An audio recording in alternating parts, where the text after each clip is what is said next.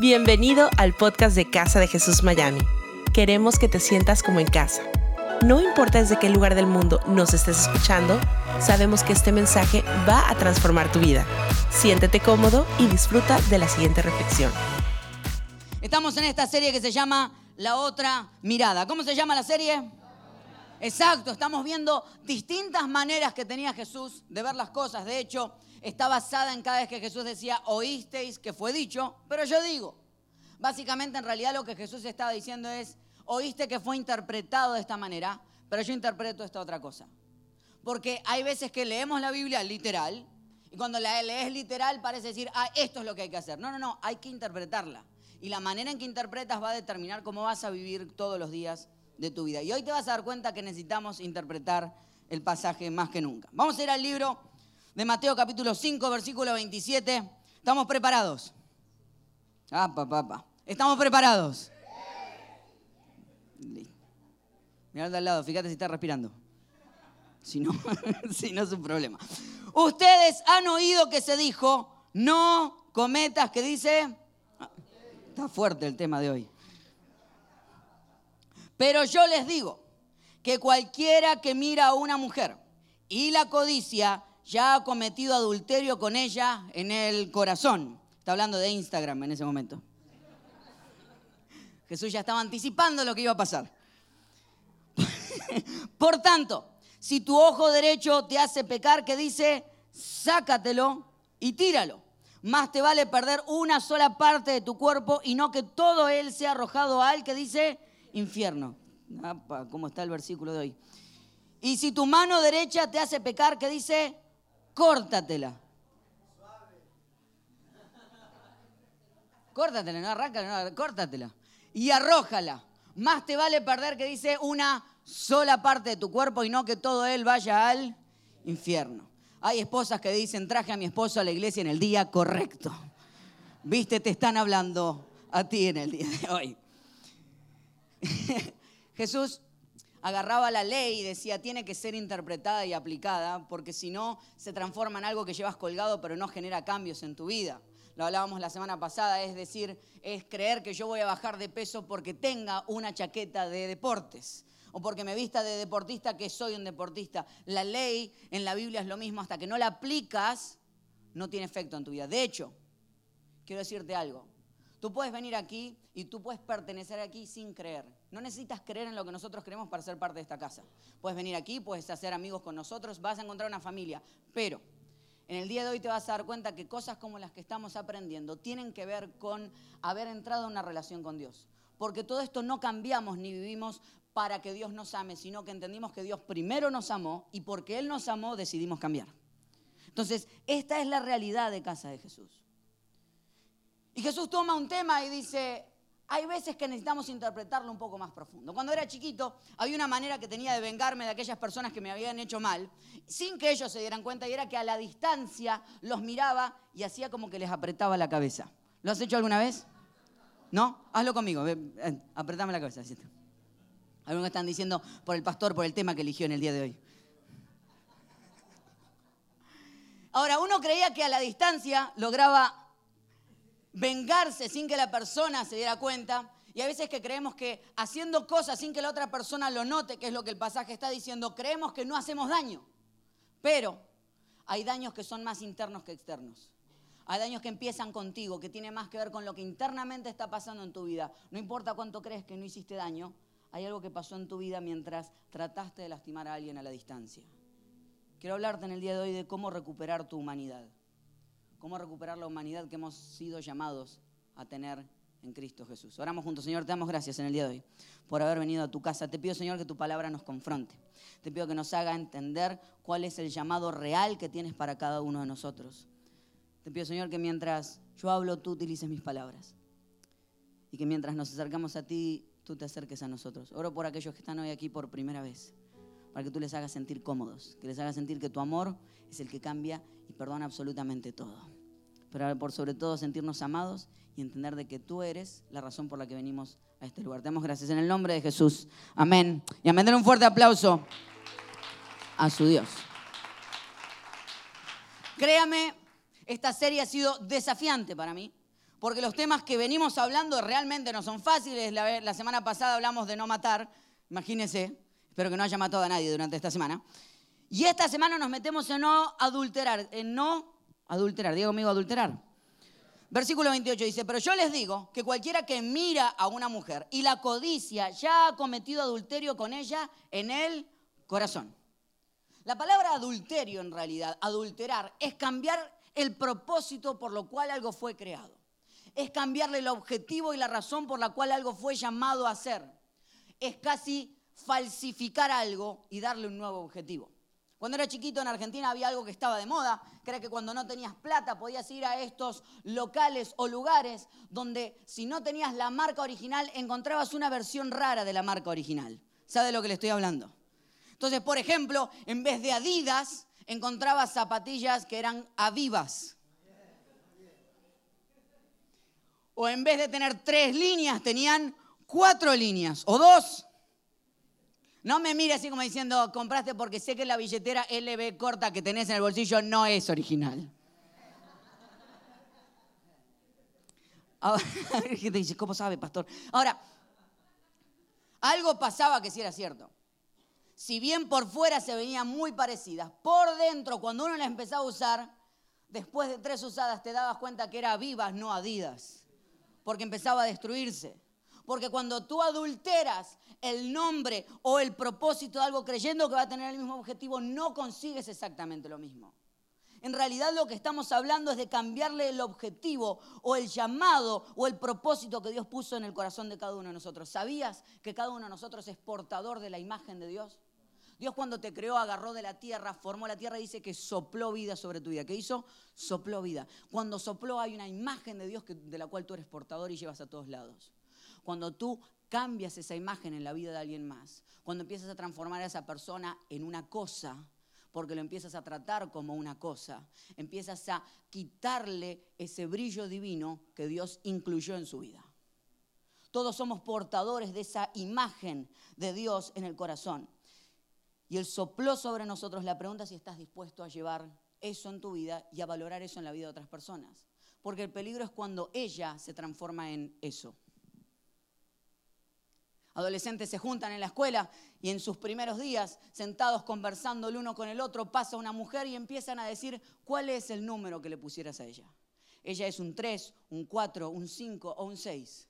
Creyendo que dándole un puntaje a una mujer están tratando de valorizarla, pero en realidad al agregarle ese valor de puntaje están quitando su humanidad y transformándola en una cosa en ese mismo instante pero no nos damos cuenta que cuando hacemos cosas así degradamos y deshumanizamos a las personas. Hoy hay páginas web, redes sociales, no sé si sabe lo que son las redes sociales, ¿sabe lo que es las redes sociales?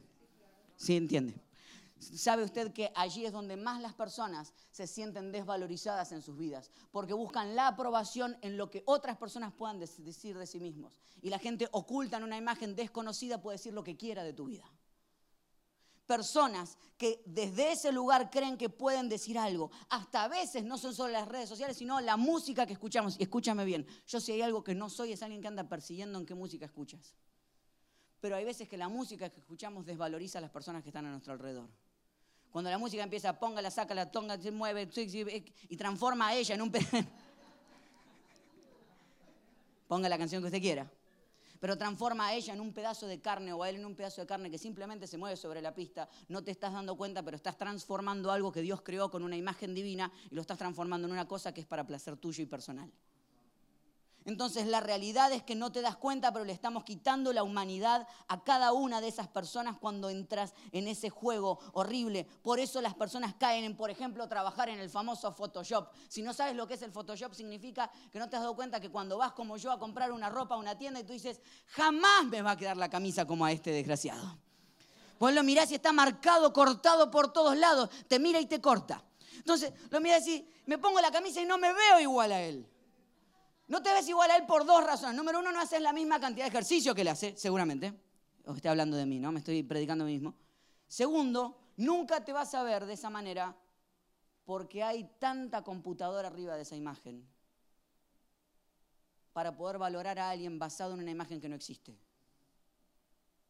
Y no te das cuenta, pero eso genera depresión en las personas, genera algo que está altamente comprobado y esto está un poquito más para el lado de las mujeres, que es el chequeo constante del cuerpo.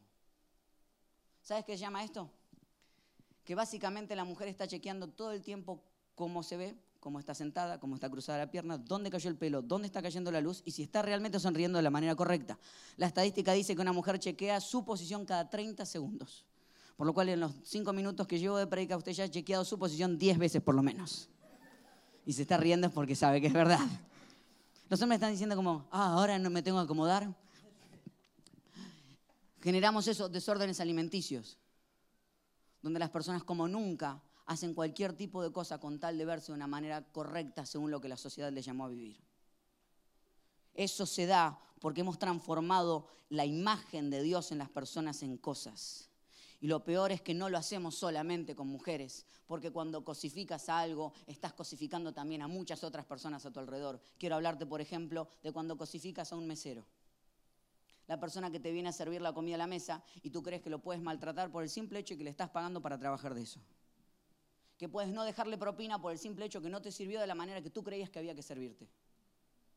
Sin saber lo que en su cabeza y en su corazón estuvo viviendo esa semana esa persona. Porque cuando transformas a alguien en cosa, lo que puedes hacer es juzgar a la persona basado en lo que estás viviendo en el momento, pero no estás teniendo en cuenta todo el contexto y toda la humanidad que está a su alrededor. Cuando vives estas cosas, por ejemplo, te puedes ir de una mesa en donde comiste y dejarla toda desordenada porque crees que la persona que viene después es la encargada de limpiarla porque ahí le pagaron a él o a ella para que haga eso. Pero yo creo fervientemente que un buen cristiano cuando llega a un lugar, cuando se va del lugar queda mejor que cuando llegó. El cristianismo real hace que a donde sea que tú llegues, a la casa donde tú llegues, al restaurante donde tú llegues, al grupo de amigos donde tú llegues, a la relación a la que tú llegues, cuando te vas, esa persona se siente mejor que cuando tú llegaste porque la, real tarea es empezar a darle valor a las personas por lo que Dios puso en la vida de ellos. Eso es lo que Jesús está hablando. Cuando adulteras, cambias el sentido por el cual Dios creó a esa persona. Pero no nos damos cuenta, lo hacemos todo el tiempo, lo hacemos aún con los profesores o las maestras de la escuela. ¿Tuviste una maestra de escuela alguna vez y la encontraste fuera del salón de clases? No hay cosa más rara. Encontrarte con tu profesora de la escuela en el supermercado uno dice, Dios, ¿qué es esto? Tiene vida esta mujer. Porque uno está acostumbrado a ver a las personas dentro de la función que cumplen. Y dice, ¿qué hacemos ahora? ¿De qué hablamos? Porque te imaginas que hasta que no tiene la tiza en la mano no tiene vida. Pero si tiene hijos. Entonces, te vas dando cuenta que la persona tiene un contexto, un brillo que Dios puso sobre él o sobre ella. Recuerdo que yo tuve una profesora, la cual su hija era compañera mía en la misma clase en la cual la madre era la profesora. Entonces no había manera de hablar, mal de la profesora porque estaba la hija al lado. Imagínate eso. Ay, esa profesora es, buena, es buena. buena. Porque cuando tienes contexto, ya no puedes hablar de la misma manera de la persona que está enfrente, ¿verdad? Porque cuando te das cuenta cuál es tu rol,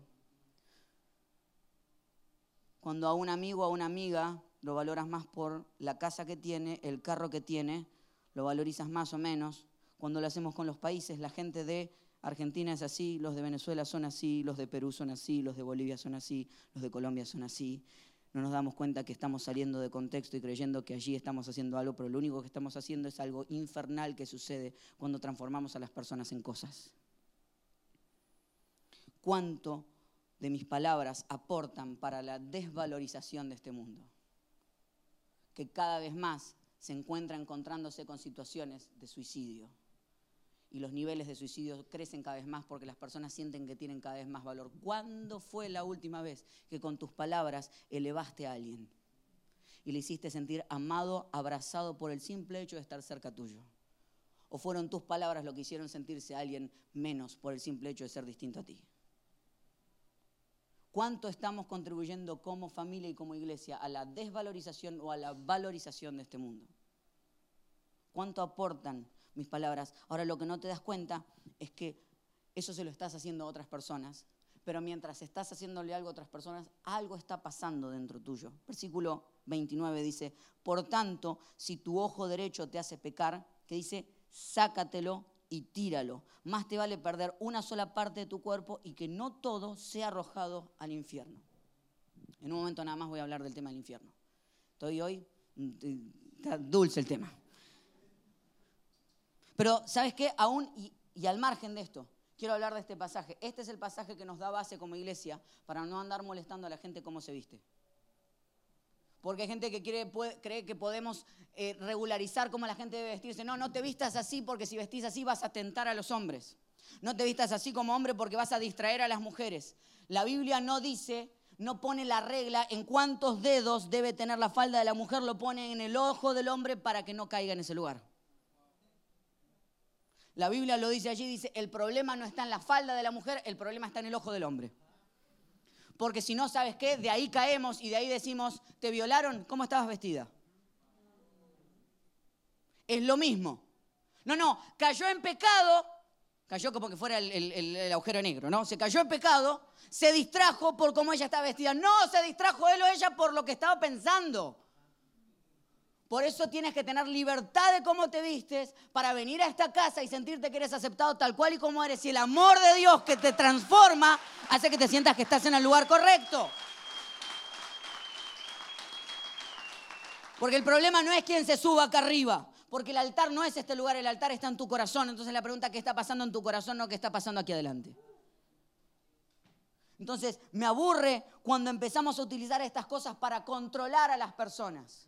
No, el amor de Dios tiene que ser una cuestión que transforme constantemente. Por eso decimos que las personas deben ser juzgadas por cómo están vestidos interiormente, no exteriormente. En casa de Jesús, mientras vengas vestido, estás bien. Claro, por lo menos vestido, ¿no? No me vengan el domingo que viene en zunga, ¿viste? decir. Buen bikini, dicen. Eh, bueno, estamos a una cuadra de la playa, qué sé yo. Ahora, la realidad entonces es que hay algo que pasa en mí cuando yo estoy haciendo este mal a otras personas. Hace dos, tres años atrás tuve la oportunidad junto con mi esposa de visitar un campo de concentración que estaba cerca de la ciudad de Berlín. Imagen horrible y situación horrible la que te toca vivir cuando uno llega a esos lugares que hace años se maltrató a personas y todavía el silencio corre por esos lugares. De esquina a esquina puedes levantar tu voz y lo vas a oír de esquina a esquina porque el silencio del respeto, del dolor, sigue establecido en esos lugares. Caminas y aún te duele la cabeza de escuchar las atrocidades que surgieron en ese lugar. Cuando hablan de la puerta como el punto A, y así van nombrando a cada uno de los sectores A, B, C, D, y el punto Z es la chimenea final porque creían que las personas entraban por el punto A y salían por la chimenea en el punto Z. Atrocidades reales. Pero ¿sabes qué era lo que te marcaba la cabeza? Era darte cuenta lo que la gente podía generar en esta tierra como un infierno terrenal. Y hubo uno de los lugares que era el lugar de ejecución, que quiero mostrarte fotos de cómo este lugar se ve, que es esto, que era el lugar donde los prisioneros entraban por allí, y en la puerta que está allí al fondo, que es esta próxima foto que vamos a mostrar, de allí salían los soldados y comenzaban a disparar para lograr matar a todas las personas que estuvieran en ese hueco. Pero lo más horrible es que uno se fue dando cuenta con el tiempo cuando empezaron a investigar lo que había dentro de esas dos puertas, es que los mismos soldados habían consumido cantidad de drogas y alcohol para poder sobrellevar la carga de lo que estaban haciendo porque no hay manera de destruir a alguien y no estarte destruyendo internamente a ti. Porque hay algo que le estás haciendo a otro, pero hay algo que te estás haciendo a ti. Al desvalorizar a alguien, pierdes tu propio valor. Cuando robas la humanidad de alguien, estás perdiendo tu propia humanidad en el proceso. Cuando utilizamos definiciones animales para nuestra manera de relacionarnos y nos empezamos a decir como que esto fuera una animalidad lo que hacemos, es porque empiezas a perder cuál es tu idea de humanidad y lo que fuiste llamado a ser. Cuando hablas de la sexualidad como algo animal, no te estás dando cuenta, pero te estás perdiendo de lo más interesante de la sexualidad, que es la conectividad que hay detrás de ella. Cuando lo resumes al simple acto animal de lo que es. Yo tengo una perrita que se llama Zoe y ella el día de ayer estaba masticando un papel. Entonces me acerco a ella a tratar de sacarle el papel de la boca. Yo que soy el que la cuida, yo soy el que le ha entregado la casa completa porque ella es la reina de la casa. Es la princesa porque la reina es mi esposa. Bueno, algo así, por allí va. Entonces, qué complejo, ¿por qué me meto en esos lugares? Sigo. Entonces, cuando voy a sacar el papel de su boca, ella hizo, digo, lo voy a sacar, no hay problema porque ella sabe que yo la quiero y que si lo estoy haciendo es por su bien. Ella soltó el papel y me mordió y me mordió el dedo a lo que fue disciplinada, ampliamente disciplinada. Disciplinarás a tus hijos.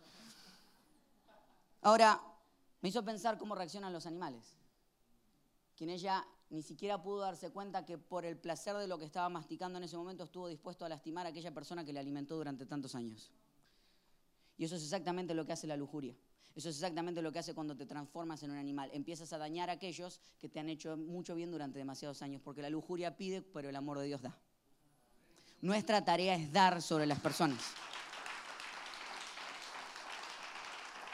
Ahora, cuando entiendes que tienes que dar, entonces empiezas a vivir una vida totalmente distinta, porque empiezas a amarte y a cuidar a la otra persona. La Biblia dice, y estaba hablando con unos amigos esta semana, donde alguien me decía, me incomoda este pasaje bíblico donde dice que las mujeres deben sujetarse a sus maridos. Y usted dice, y este mensaje era para mi esposo, no era para mí, pastor, ¿por qué cambiamos el ángulo de la predicación?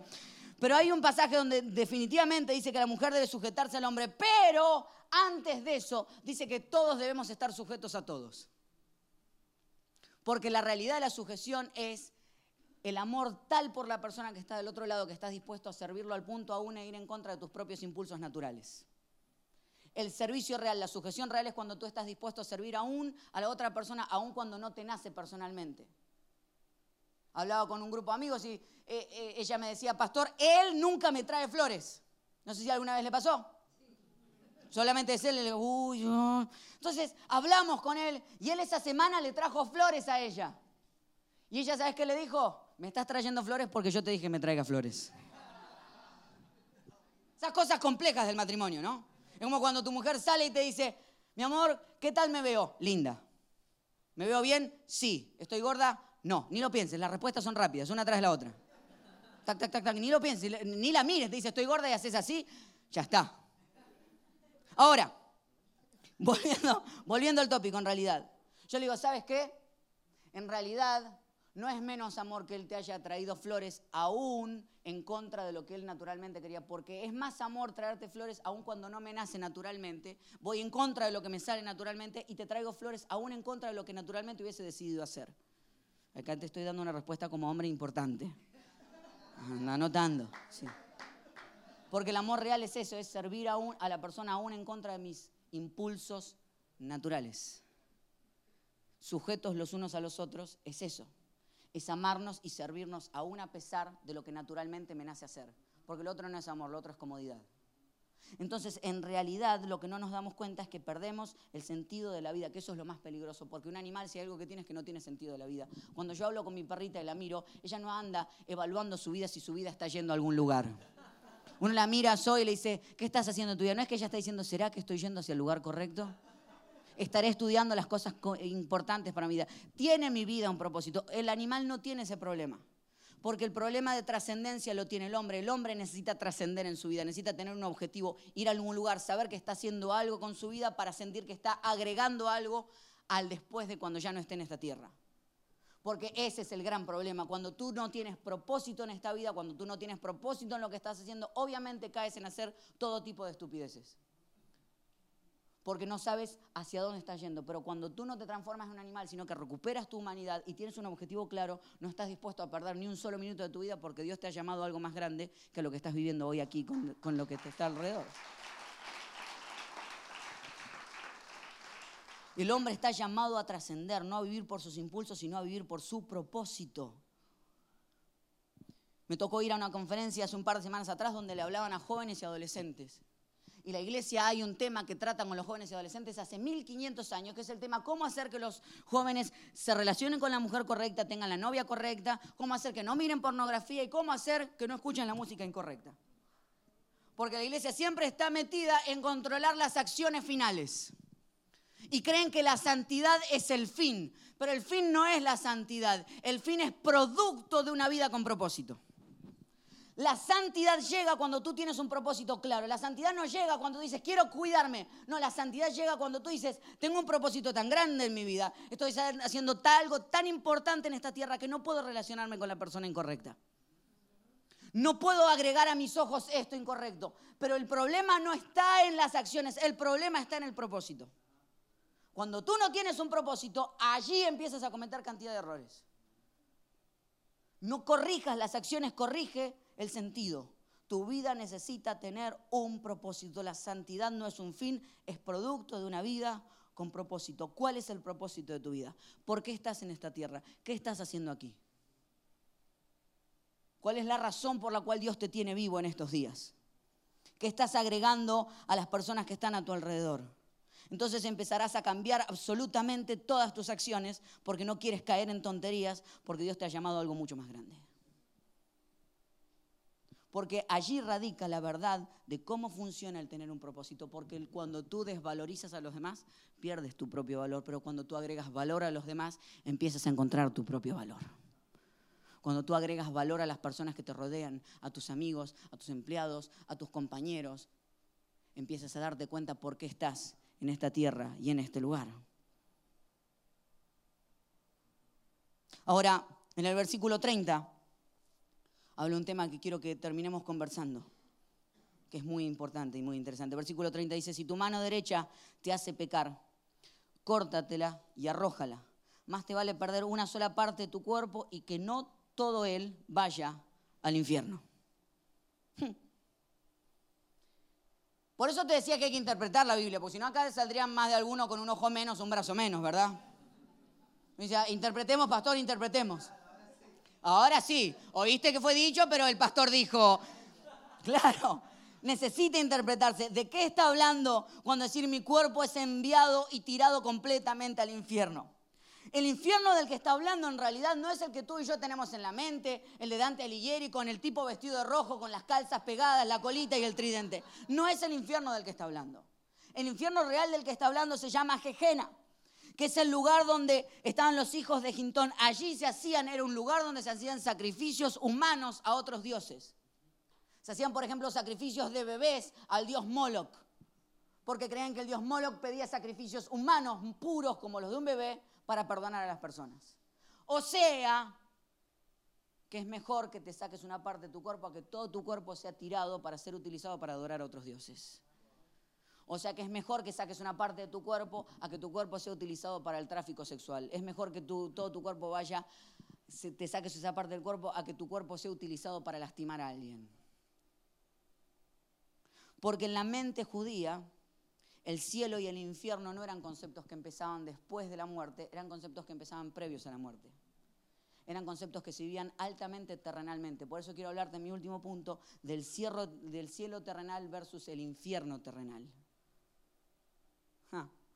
Hay algo que empieza antes de la muerte. Hay gente que dice, ah, no, eso empieza después. No, ¿sabes que tú puedes vivir el cielo en la tierra desde el día de hoy? El cielo es cuando todo lo que Dios pensó y soñó para esta tierra se empieza a cumplir. Cuando tus palabras agregan valor y dan abrazo a aquellas personas que no merecían un abrazo. Cuando tú miras a los ojos a aquellos que no merecían recibir, una mirada a los ojos. Cuando tú valorizas el lugar. Cuando tú cambias la vida de alguien. Cuando tú amas de la manera correcta. Aun cuando tú amas en lo injusto, lo que estás haciendo es transformando y haciendo que esta tierra se transforme en un cielo terrenal.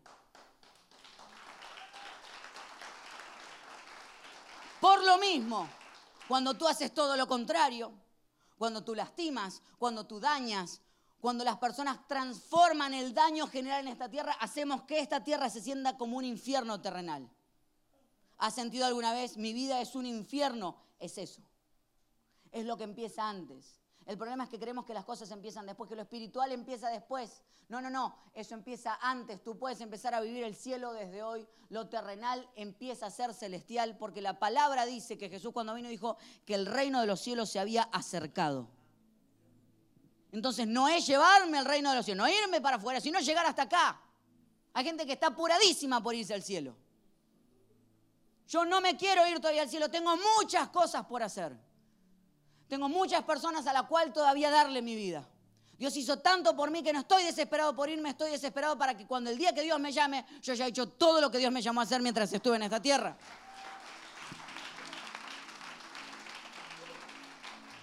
Por eso el cielo y el infierno empiezan desde hoy. El pastor Bruno, que es mi primo, por eso algunos me dicen, ¿cómo se parece? Somos primos. Estuvo predicando el día miércoles, estuvo increíble, estuvo espectacular la predica el día miércoles. Ahora, una de las cosas que él ha hablado conmigo es me dice, yo tuve un amigo que se sabía muy bien la Biblia. Y cada vez que salíamos, él decía, esto es lo que bíblicamente hay que hacer. Hasta que un día agarró un papel y lo tiró al piso. A lo que Bruno levantó el papel y dijo, hey, no contaminemos. Y esta persona le respondió, este mundo es pasajero.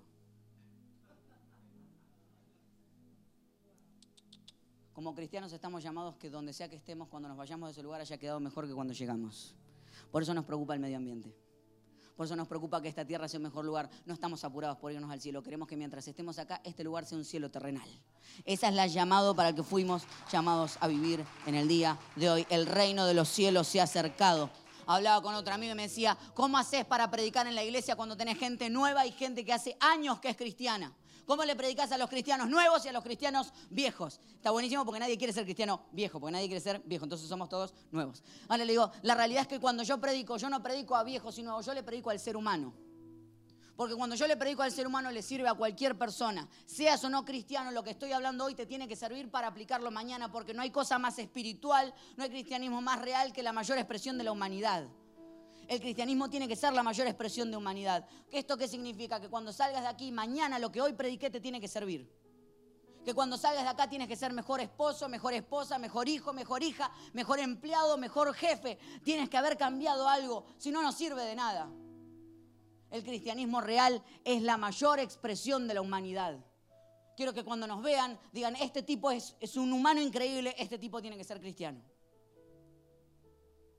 que no nos vean como extraterrestres, sino que vean es la expresión mayor de la humanidad. Por eso cuando yo predico, le predico al ser humano y creo que cuando te recuerdo cuál es la humanidad que Dios te llamó a vivir, te recuerdo cuál es el lugar que Dios te llamó a vivir y te enseño de que esa es la vida perfecta que Dios tiene para tu vida y para tu corazón.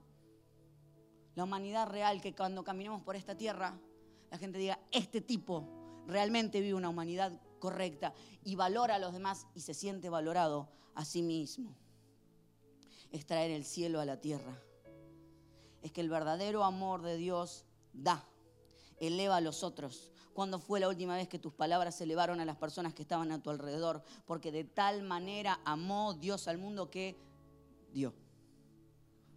El amor real de Dios da y agrega a tu vida algo más. Era Semana Santa de hace cuatro o cinco años atrás cuando tomamos una decisión con un grupo de amigos. Fuimos a visitar a unas mujeres que habían sido víctimas de violencia doméstica, no en el hogar que tenemos en Argentina, sino uno que es de aquí, de Miami.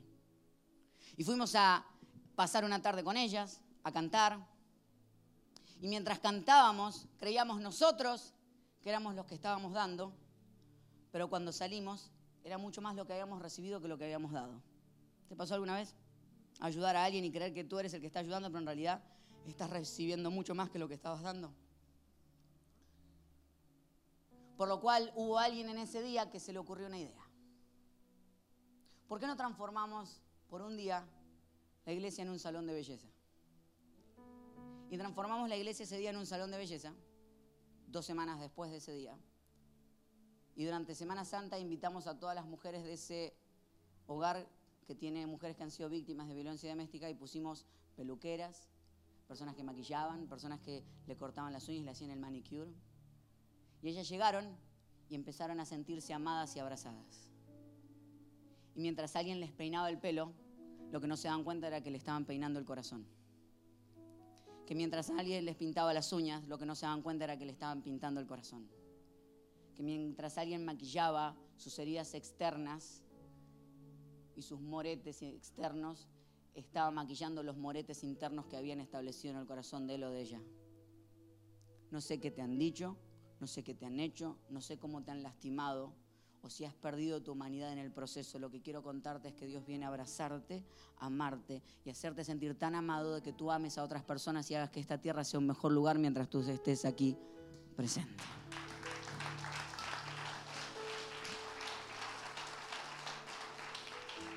Ámense los unos a los otros. Eso es. Porque cuando tú agregas valor a los demás, agregas valor a tu vida. No adulteres. No adulteres. No cambies el sentido de alguien. No le robes lo que Dios estableció en él o en ella. Vuelve a lo original. Y que las personas cuando te rodeen y se relacionen contigo encuentren por qué fueron llamados a vivir la vida que están llamados a vivir en esta tierra. Que tu cristianismo sea la mayor expresión de humanidad en esta tierra. Te doy gracias, Señor, en esta tarde por poder estar en tu casa. Señor, yo te pido que instales en nuestro corazón este llamado fuerte de vivir este tipo de cristianismo. A sentirnos desafiados por el llamado de tu vida sobre nosotros. A sentirnos utilizados por ti. Y al no sentir que estamos buscando para ser llenos, pero que tú nos has llenado tanto que queremos dar de ese amor que has puesto en nuestra vida. Señor, oro por aquellos que hoy necesitan recuperar su valor, porque antes de poder dar el valor necesitan recuperar su valor primero. Tu palabra dice que amemos a nuestro prójimo como a nosotros mismos. Hay personas aquí que todavía no han aprendido a amarse a sí mismos. Quiero hablarte a ti, que hubo alguien que te hizo perder tu valor durante esta última semana. Alguien que te miró de la manera incorrecta. Alguien que te dijo las palabras incorrectas. No le hablo solamente a las mujeres, le hablo a todas las personas, todos los seres humanos que por alguna razón perdieron la razón de por qué estaban aquí. Y no puedes amar a otros porque no te puedes amar a ti mismo.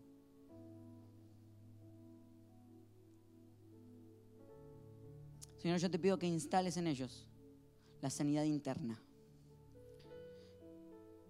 Que mientras su corazón está siendo maquillado, ellos empezarán a maquillar a otros. Y te pido, Señor, que nos desafíes de tal manera como familia y como iglesia, que cuando abramos nuestra boca, seamos aquella iglesia que ame tanto con sus palabras, que ame tanto con sus acciones, que nuestra humanidad sea tan presente, que cambiemos el curso de la historia de esta ciudad que esta ciudad que nos enseñó a cubrirnos y protegernos de imagen, hoy aprendamos de que tú abrazas y trabajas en nuestro corazón. Te agradezco, Señor, por este llamado en el día de hoy. Hacer esta tu iglesia en esta tierra y en esta ciudad. Te doy gracias en el nombre de Jesús. Amén. Y amén. Dale un fuerte aplauso a su dos casas de Jesús. Déselo bien fuerte si así lo cree, si así lo piensa, déselo bien fuerte. Gracias por habernos acompañado en esta enseñanza de Casa de Jesús. Sabemos que te ha sido de mucha ayuda y seguro también lo podrás hacer para tus amigos y familia.